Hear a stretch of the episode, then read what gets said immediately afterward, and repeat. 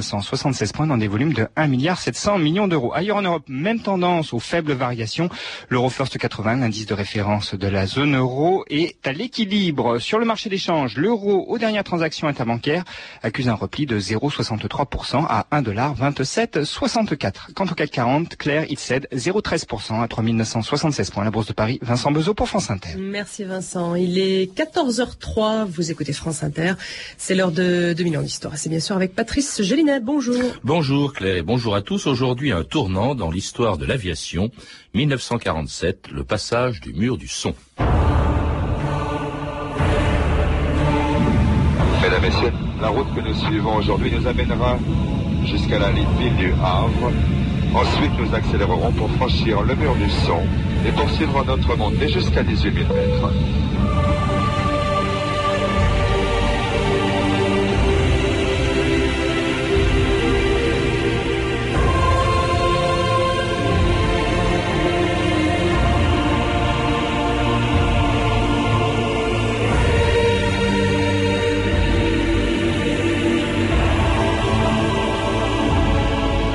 D'histoire.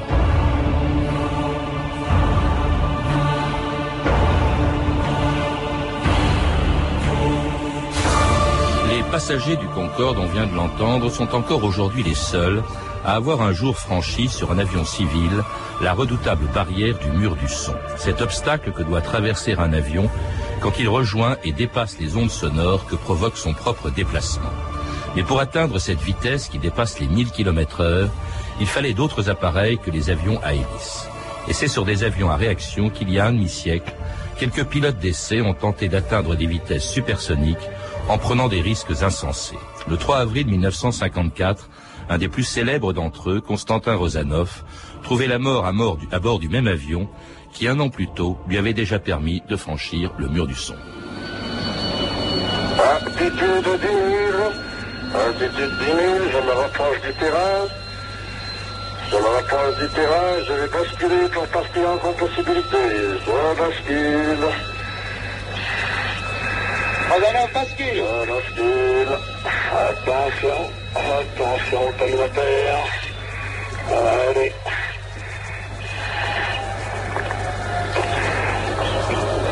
Ah, piquer à la verticale, piquer à la verticale. Je redresse. Altitude 4000 et je remonte sur la lancée. La 180 indiqué, ce qui doit correspondre à quelque chose comme 1180 par rapport au sol. Et voici les deux coups du passage du mur du son par Rosanov. Daniel Costel, bonjour. Bonjour. C'était le célèbre bang que fait un avion quand il franchit le mur du son, le mur du son auquel vous avez consacré le dernier épisode de votre histoire de l'aviation qui vient d'être réédité en DVD chez TF1 Vidéo.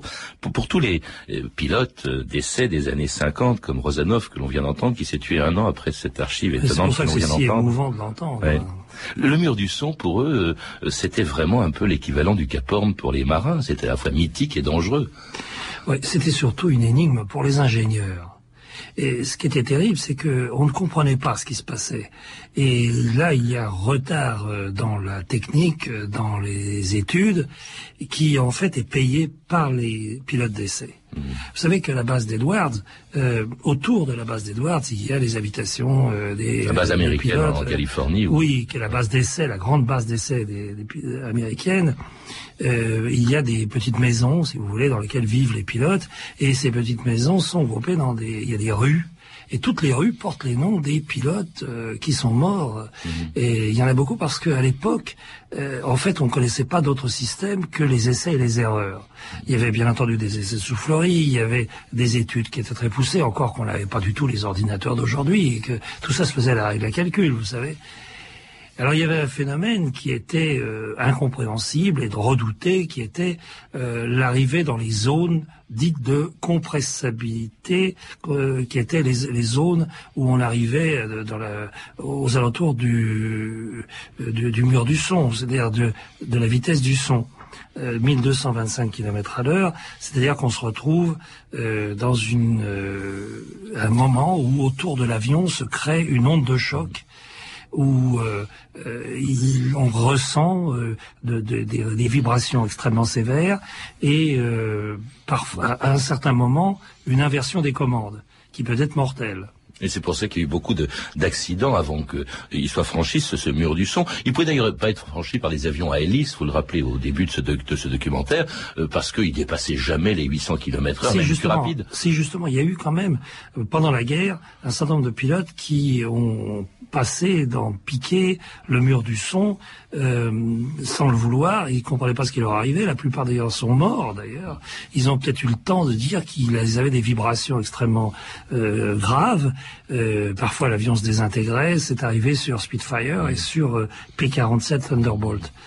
Alors, il y avait quand même, bon, il y a eu les, les, les les progrès réalisés dans la, la- ce mode de propulsion qui est la réaction. Euh, ça apparaît dès le début de la guerre, même un tout petit peu avant la guerre, des recherches étaient entreprises. Les Anglais euh, s'y sont mis avec le Gloucester Meteor, les Allemands avec un avion d'ailleurs qui a combattu à l'extrême fin de la guerre, le Messerschmitt 262, qui est le premier avion à réaction à avoir vraiment été utilisé euh, en temps de guerre. Les Américains euh, étaient finalement en retard euh, à la fin de la guerre, sauf que c'est eux qui vont passer le mur du son, les premiers, avec un avion qui s'appelle le Bell X-1, qui ressemblait plus à une fusée d'ailleurs qu'à un avion, Daniel Costel. Euh, Il ressemblait pas tellement à une fusée, il ressemblait à ce qu'il devait ressembler, c'est-à-dire que les ingénieurs de Bell avaient copié la balle du euh, Colt 45. Ah oui? Parce que euh, il était euh, constaté qu'elle sortait du canon euh, le, le, le 1145, le 1143, le, le, le pistolet euh, et qui était euh, le pistolet standard de l'armée américaine, n'est-ce pas?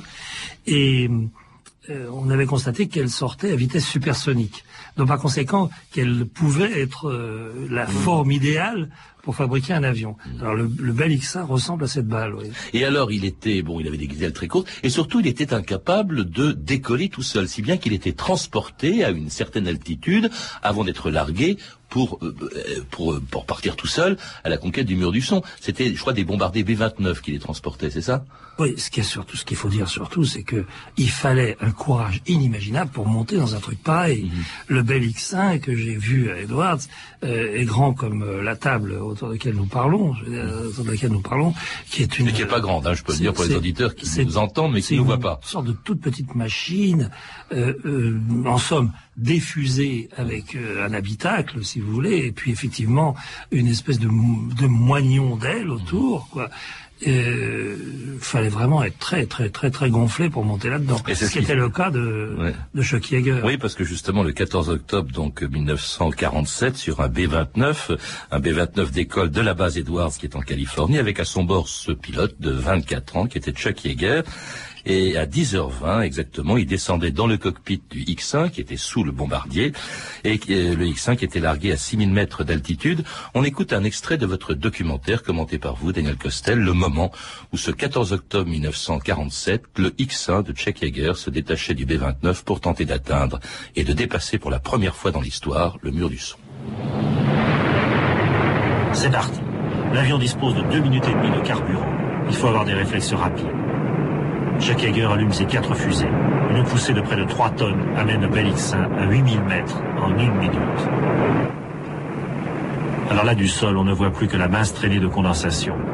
Soudain, on entend un bruit inconnu. Pour la première fois, on vient d'entendre la détonation du passage du mur du son. Chuck Yeager est devenu le premier homme à avoir passé le mur du son. Quand j'ai vu l'aiguille du Mach-mètre sauter et que j'ai su que j'avais passé l'onde de choc, j'ai eu un sentiment de plénitude. C'est ça. Après toute cette série d'essais qui avait été très dure. Ce n'est pas que j'avais peur, mais je m'inquiétais un peu quand même pour l'avion. Je pouvais perdre le contrôle. C'est ce qu'on avait envisagé, que je pouvais passer sur le dos ou piquer brutalement. Dès que je suis sorti de la vitesse supersonique, j'ai eu un grand sentiment de soulagement, vraiment. Et c'était Chuck Yeager dans votre documentaire, Daniel Costel, commentant donc son passage du mur du son. Un personnage tout à fait étonnant, je crois, puisque vous l'avez rencontré. Encore beaucoup plus qu'on ne croit. Vous savez que après, il a continué sa carrière militaire et qu'il est devenu le patron de l'aviation pakistanaise. Ah bon? À un moment, oui. Le Pakistan était très aidé par les Américains, euh, l'Inde était aidée par les Russes, et euh, quand il y a eu les conflits entre l'Inde et le Pakistan, Chuck Yeager a servi de conseiller, de conseiller technique. Faut, faut rappeler qu'il était, il était euh, pendant la guerre pilote de chasse et qu'il a bien connu la France puisqu'il Oui, a, il a, fait. Il a été abattu. Il, Il a été- il a eu deux, 12 victoires aériennes. Il a été abattu. Il a été recueilli par euh, une filière d'évasion. Il a réussi à regagner son euh, escadron. Où, euh, il a recommencé à se battre d'ailleurs. Enfin, c'est un personnage tout à fait extraordinaire. Il a gardé de ce moment-là, le 14 octobre 47, cette, ce passage du mur du son qui a été universellement euh, célébré comme un, grand, euh, un grand moment d'histoire euh, tout court, l'histoire de l'aviation en tout cas. Euh, il a gardé une euh, extraordinaire euh, euh, gloire, enfin, mais en même temps un peu, un peu naïve. Un peu, euh, on on l'a vu dans une autre circonstance. Euh, il a été appelé en Corée pendant la guerre de Corée pour euh, monter, pour essayer le, le, le MiG-15 qui avait été livré par un déserteur nord-coréen. C'était Mi-15 qui était un avion de, de c'était un chasse, avion de chasse russe qui était utilisé, utilisé par les Nord-Coréens. Et alors le Nord-Coréen, euh, vous imaginez ce que ça pourrait être un pilote nord-coréen euh, qui sort de son avion, il voit arriver devant lui euh, les, les Américains qui, qui courent sur le tarmac, et Chuck Yeager lui dit bonjour, je suis l'homme qui est passé le mur du son. Mais c'était une gloire, à tel point d'ailleurs qu'il est le, le personnage, un des personnages principaux d'un film très célèbre s'appelle L'étoffe des héros. Et il fait part, il est le seul de cette base d'Edwards, où il y avait tous les pilotes d'essai qui deviendront plus tard des cosmonautes, avoir refusé euh, d'être, de faire partie de la première équipe des gens qui partiront dans, sur la Lune et dans l'espace, parce que pour lui, eh ben, euh, le fait d'être dans une fusée un peu comme un paquet n'a rien à voir avec le fait de piloter un avion.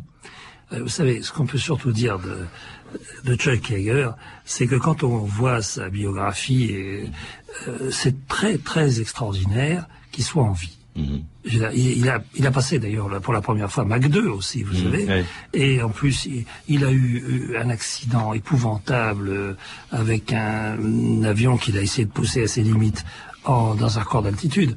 Enfin, tout ça, c'est des gens qui avaient... Vous savez, le fond du problème, c'est qu'à l'époque, on ne savait pas... euh, c'était le système des essais et des erreurs. Donc les types qui montaient là-dedans, c'était des kamikazes. Alors les essais vont se poursuivre pendant des années, un peu occultés par la conquête de l'espace justement, qui fait qu'on se détourne un peu de ce qui se passe euh, dans Oui. l'atmosphère. Alors il y aura après le X1, il y en aura d'autres, et alors il y a le, il y a un, un- descendant du X1, le X15, qui en fantastique 1900, avion. ah oui, parce qu'en 67 justement, il allait atteindre une vitesse phénoménale, encore jamais égalée aujourd'hui par un avion piloté, plus de Mach 6, six fois la vitesse du son, plus de 7300 km heure. Got eight of them going. Roger. Heading uphill at 33,000 feet. Roger. Looks good across the board. And I'm on number one and climbing for 35. Ce document est enregistré à 10 000 mètres d'altitude. Le X-15, accroché à une aile du B-52 qui l'a monté jusqu'à cette altitude, va être largué pour tenter son record de vitesse.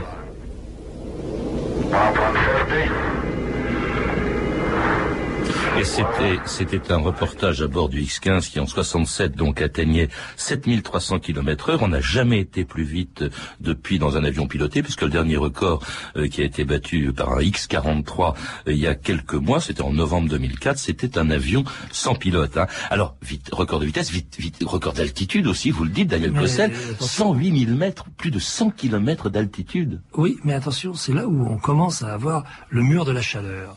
Vous savez, euh, c'est une euh, euh, situation que rencontrent les avions, enfin, où tous les projectiles de l'espace, enfin, à commencer par la, navette spatiale, euh, on- tout, le- tout le monde sait que la réentrée dans l'atmosphère était euh, terrible parce que ça échauffait terriblement le- la paroi. Et alors, vous avez un avion qui s'appelle le SR-71, le Blackbird, si vous voulez, qui lui volait à Mach 3 ou Mach 4. D'ailleurs, on ne sait pas très bien encore, je veux dire, à quelle vitesse il volait. C'était un grand secret. Mais comme il rencontrait des phénomènes de chaleur, les tôles étaient pas jointes. De sorte que cet avion au sol euh, suintait et pissait littéralement euh, les- Ah le, le kérosène. Et puis ensuite, la chaleur dilatait les parois. Il se soudait en quelque sorte. Se soudait. Ça c'est extraordinaire. Alors, le, le, le, Blackbird dont vous parlez est un avion qui employait une méthode française. Alors, on n'a pas parlé des Français, encore les Américains n'ont pas été les seuls à s'intéresser à des modes de propulsion nouveaux, euh, la réaction, mais quelque chose qui est encore plus extraordinaire, c'est justement le statoréacteur qu'on trouvait à bord du, du, euh, du Blackbird euh, et, qui a été en fait une invention française qui est même apparue, qui est, qui est dans d'un homme qui s'appelait René Leduc, qui a construit un avion qui s'appelle le, le Leduc justement, qui n'a jamais eu de succès alors que c'est un procédé révolutionnaire. On le voit dans votre film, on voit l'intérieur de la tuyère, il n'y a pas de moteur, y elle est vide.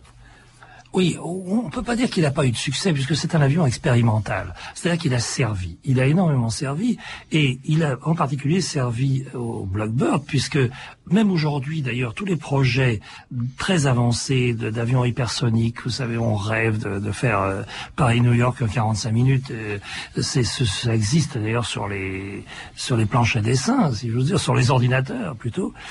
Eh bien, euh, le duc, il avait euh, inventé une, un système euh, tout à fait étrange dans sa simplicité, qui consiste en réalité une espèce de tuyau de poêle dans lequel on injecte du pétrole. Alors, il faut à une certaine vitesse, il y a un courant d'air à l'intérieur de, de, ce tuyau de poêle, on injecte du pétrole dedans, on l'allume, et effectivement, ça peut faire une poussée considérable. Si on y ajoute un turboréacteur pour pouvoir décoller, si vous voulez, c'est ce qu'il a d'ailleurs. pas décoller tout seul, il fallait qu'il ait de la vitesse. C'est ce qu'il a, Donc il fallait ajouter. Un...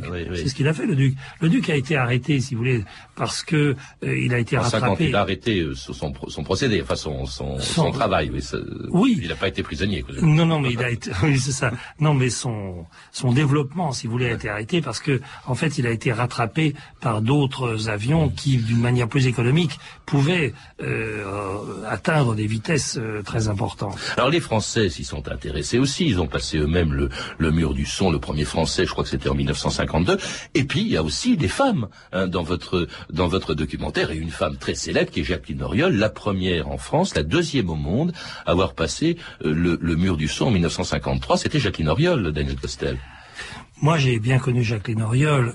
J'ai eu pour elle beaucoup de enfin euh, de, respect et d'admiration. C'était une, euh, en fait, c'était un pilote, un vrai pilote. C'était une euh, une femme qui avait un professionnalisme et, et, une volonté inimaginable.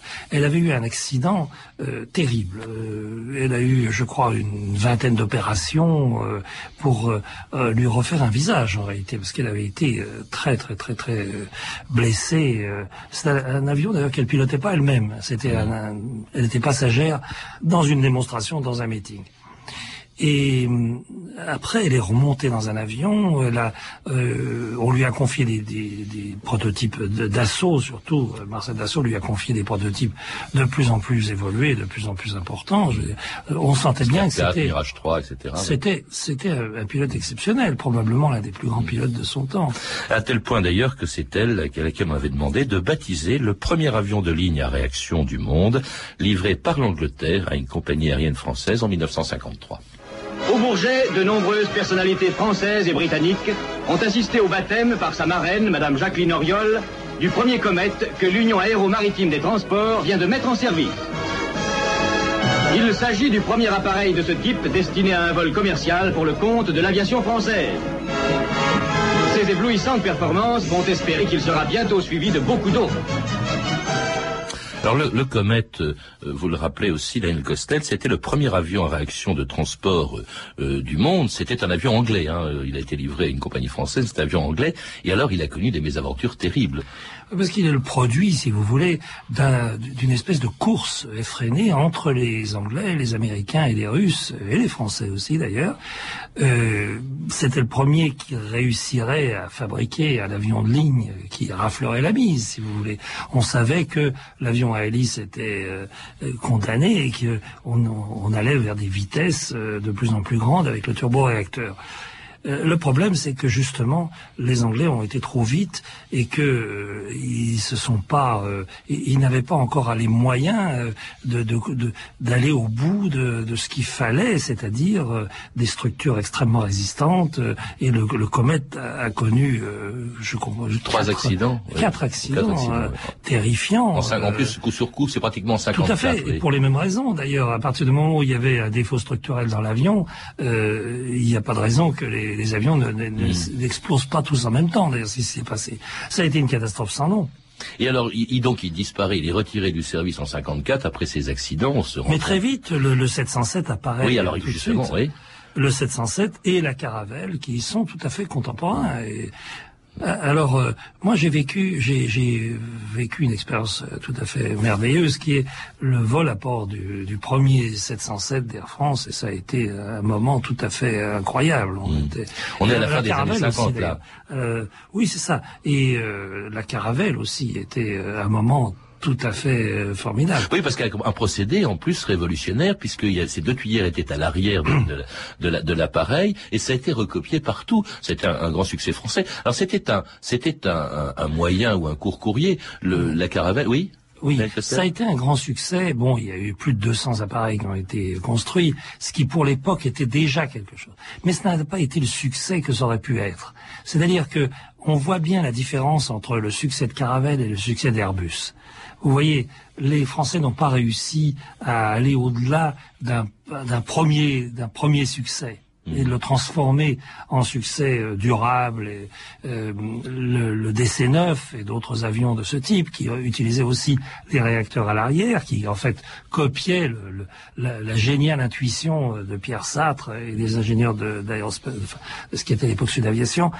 Et, n'ont pas euh, réussi à déboucher sur un vaste programme industriel. Mmh. Il fallait attendre, il fallait attendre une mobilisation industrielle européenne qui a donné l'Airbus. Mmh. Là vraiment où on a pu vraiment concurrencer et euh, vous voyez battre les Américains. Parce que justement, au fond, ce que vous dites, c'est que on, invente mais on n'exploite pas assez. Ça a été le cas. Alors à l'époque. Oui, parce que tous les avions que l'on vient de citer, que ce soit Caravelle, on aurait pu citer aussi le Tupolev 114, qui était à un moment donné le seul sur le, marché, le 104 pardon, qui était le seul sur le marché des, des transporteurs aériens à, réaction. Ils sont tous subsoniques hein, jusqu'à l'apparition, justement, à la fin des années 60, des deux premiers supersoniques de transport, le Tupolev 144 et le Concorde qui allait rester pendant 30 ans le seul avion euh, à voler, ce avion civil à voler à plus de deux fois la vitesse du son, une vitesse euh, indiquée aux passagers sur un petit appareil, le Mach-mètre, le seul moyen d'ailleurs pour eux de savoir qu'ils avaient franchi le mur du son, car à bord on ne s'en rend pas compte. Écoutez, c'est un moment fort que j'ai eu la chance de pouvoir enregistrer à bord de Concorde en 1994. Mesdames, Messieurs, vous pouvez suivre l'évolution de notre vitesse sur le Mach-mètre. Messieurs, nous allons maintenant réallumer la votre combustion pour passer Mach 1. Nous atteindrons Mach 2 dans 20 minutes environ. Pouvez y aller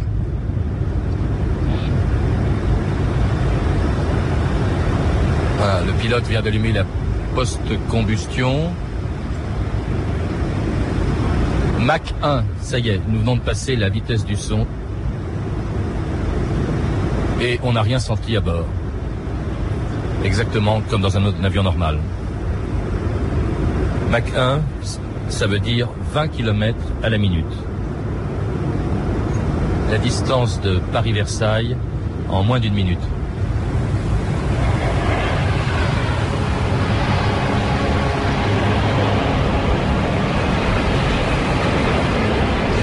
Qui est étonnant, euh, Daniel Costel, c'est que le bruit, euh, un avion qui passe le mur du son fait du bruit à l'extérieur, mais pas du tout à l'intérieur. On sent rien. Vous l'avez pris vous aussi, Concorde.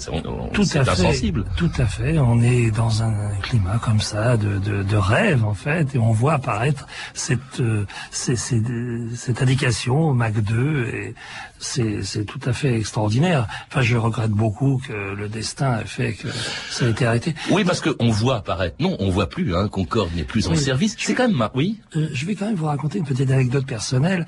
J'ai fait ce voyage avec André Turca, qui était le, pilote d'essai du Concorde. Et nous étions, euh, c'était sur Paris-Rio de Janeiro. Et, nous étions donc euh, au premier rang. Euh, et, et Turquie était très mécontent et il pestait parce que euh, nous étions en train de manger. Vous savez, il y avait un service somptueux à bord du Concorde. Alors il y avait, on avait ces, couverts. Alors Turquia euh, était pas très pas content du tout. Il disait regardez un peu, c'est tous ces couverts en argent, tout ça, mais c'est monstrueux. Nous, on a été obligés de limer nos sièges pour gagner du poids. Et, et regardez ce qu'ils font maintenant. Alors justement, maintenant, il n'y a plus de Concorde. Et il aura peut-être ou peut-être pas un successeur. S'il n'en a pas, c'est quand même aussi un moment historique parce que pour la première fois dans l'histoire, nous appartenons, vous et moi et tous ceux qui ont la chance d'apprendre, de prendre Concorde ou de ne pas le prendre, à une génération, au fond, qui ira plus vite que celle de ses enfants. Comme si la vitesse était complètement dépassée, comme s'il n'avait plus d'intérêt. Oui, vous savez, c'est pas tout à fait ça. Le problème, le Concorde s'est arrêté parce que la distance Rennes à l'époque et encore aujourd'hui, pour vendre des avions, c'est bien entre New York et Los Angeles. Bon, euh, on n'a toujours pas résolu le problème du banque supersonique sur lequel Concorde a échoué. Mm. À partir du moment où les... Il ne pouvait, plus, il pouvait plus survoler les territoires. Il ne pouvait pas survoler les territoires. Ça concernait non seulement euh, la, la, distance euh, New York-Los Angeles, mais ça concernait aussi le vol jusqu'à Singapour, l'Australie, etc. Donc, par conséquent, on n'a pas encore trouvé euh, la solution à ce banque supersonique. Mais on a fait un choix aussi, qui est le choix entre euh, pas plus vite, mais moins cher. Et, plus gros avec la 380 par exemple. Et puis avec des avions qui se ressemblent un peu tous. Vous le dites à la fin de votre documentaire, c'est vrai qu'on a évoqué de grands noms, des constructeurs d'avions très connus, des pilotes d'essai très connus. Maintenant, on parle plus des pilotes d'essai, c'est plus les héros d'aujourd'hui, c'est peut-être les spationautes. Et on ne sait plus qui construit les avions, c'est les ordinateurs. Il n'y a plus de Tupolev, de D. Havilland, de ces gens qui construisaient les avions. Écoutez, on est peut-être à l'abri aussi des intuitions géniales. Euh, on est dans un domaine de plus grande sécurité. À vrai dire, l'idée que l'Airbus 380 a été construit par l'ensemble des Européens avec des meilleures techniques, euh, euh, des les, plus grands ordinateurs qui existent, au fond c'est très rassurant. Merci Daniel Costel. Je rappelle que qui est venu la semaine dernière. Il y a plusieurs auditeurs qui nous ont écrit. Je, crois pouvoir dire que voilà, vous leur répondrez. Justement. Il y en a un qui voulait savoir si on allait rediffuser votre émission sur Concorde. Voilà, il y en a un qui m'a beaucoup ému, qui me remercie d'avoir influencé sa vie et sa carrière. Et j'essaierai de lui procurer le film sur Concorde. Alors pour en savoir plus et sur l'ensemble de l'histoire de l'aviation depuis le rêve d'Icare jusqu'au Concorde, je recommande vivement le, euh, votre célèbre série documentaire L'histoire de l'aviation qui vient d'être réédité en DVD chez TF1 Vidéo. Ces références sont disponibles au 32 30, 34 centimes la minute ou sur franceinter.com. C'était 2000 ans d'histoire. Merci au Chuck Yeager de la technique, Michel Thomas et Antoine Viossa, aux pilotes de chasse, Claire Destacan, Claire Tesser, Violaine Ballet, Amélie Briand et Caroline Chaussé, ainsi qu'à la tour de contrôle, la réalisation réalisatrice Anne Kobilac.